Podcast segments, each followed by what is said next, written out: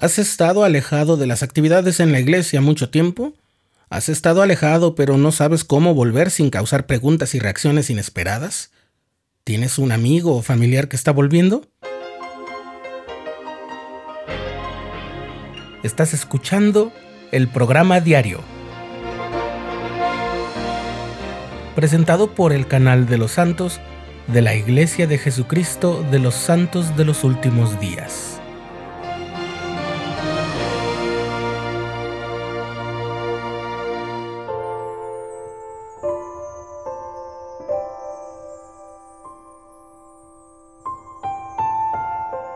Hace unas semanas dedicamos un episodio del programa diario al revelador dato de que los periodos de inactividad en la iglesia, cuando se presentan, estadísticamente ocurren, mayormente, entre los 16 y los 26 años de edad.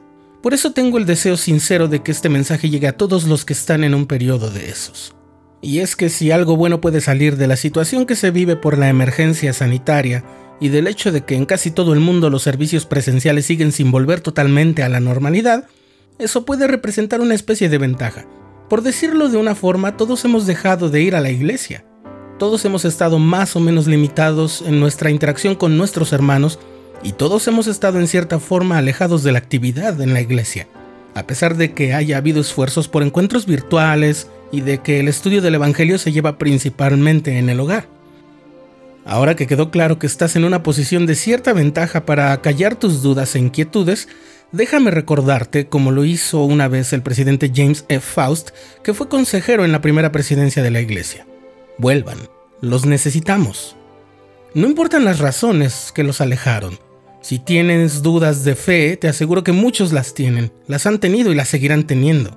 Dice el presidente Faust. A los que se hayan ofendido o hayan perdido el interés en la iglesia o que se hayan apartado por cualquier motivo, les invitamos a volver a reunirse con nosotros en total hermandad. Los miembros fieles, con todas sus faltas y debilidades, están luchando humildemente por llevar a cabo la sagrada obra de Dios en todo el mundo. Y luego el mismo presidente Faust recuerda esta parte de un mensaje de la primera presidencia que se había publicado en 1985. Sí, parece que fue hace una eternidad, pero es tan vigente hoy como entonces. Estamos seguros de que muchos han deseado regresar, pero se han sentido incómodos ante la idea. Les aseguramos que encontrarán brazos abiertos para recibirlos y manos dispuestas a ayudarlos. Hasta ahí la cita. Me gustaría realzar el hecho de que de manera oficial nunca se ha dicho que los miembros de la iglesia seamos mejores personas solo por serlo, es decir, por ser miembros y nunca he encontrado nada en los materiales, libros y revistas de la Iglesia ni en los mensajes de las autoridades generales que digan que las personas imperfectas, los que han caído en transgresión y los que viven rodeados de tentación y están muy alejados de ser miembros ideales tengan que ser mal vistos por los demás, socialmente reprobados o infravalorados, o que se les tenga que enjuiciar o que los demás deban alejarse de ellos para evitar algún tipo de contagio de la maldad. Tal mensaje no existe.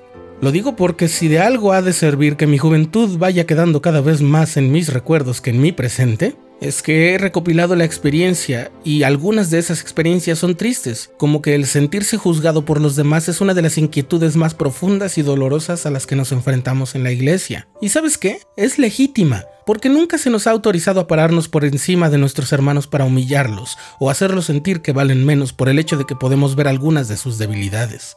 La verdad es que todos tenemos flaquezas, debilidades y luchamos con ellas. El hecho de que las escondamos muy bien o de que nuestros hermanos no se hayan dado cuenta de algunas de ellas no significa que no las tengamos. Incluso a veces las tenemos y no nos damos cuenta. ¿Y por qué digo todo esto? Porque a eso se refiere el profeta Moroni en el libro de Éter. Si los hombres vienen a mí, les mostraré su debilidad, dice el Señor. De modo que ya sea que te hayas enfriado un poco o que siempre hayas sido un entusiasta y fiel miembro activo, lo mejor que te podría pasar al estar en la iglesia es que el Señor te muestre tu debilidad. Y por lo tanto está bien que te sientas vulnerable. Está bien ser vulnerable, no es malo, es bueno. Significa que estás consciente de que debes estar constantemente protegido y de que sabes lo que te falta para llegar a la perfección, y que sabes que no lo podrás lograr solo.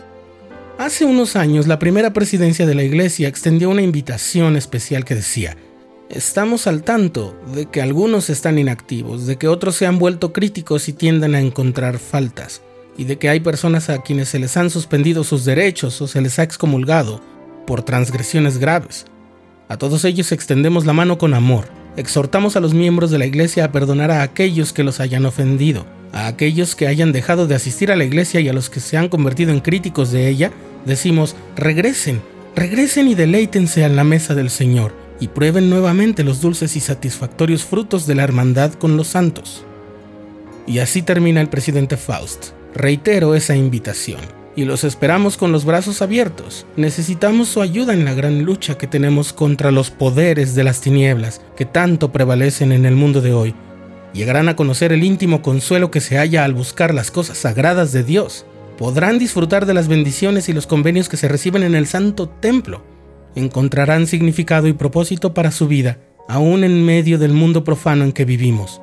Tendrán fortaleza de carácter para actuar por sí mismos y no para que se actúe sobre ustedes. Al hacerse partícipes de esta obra, todos podrán satisfacer los anhelos más profundos de su alma.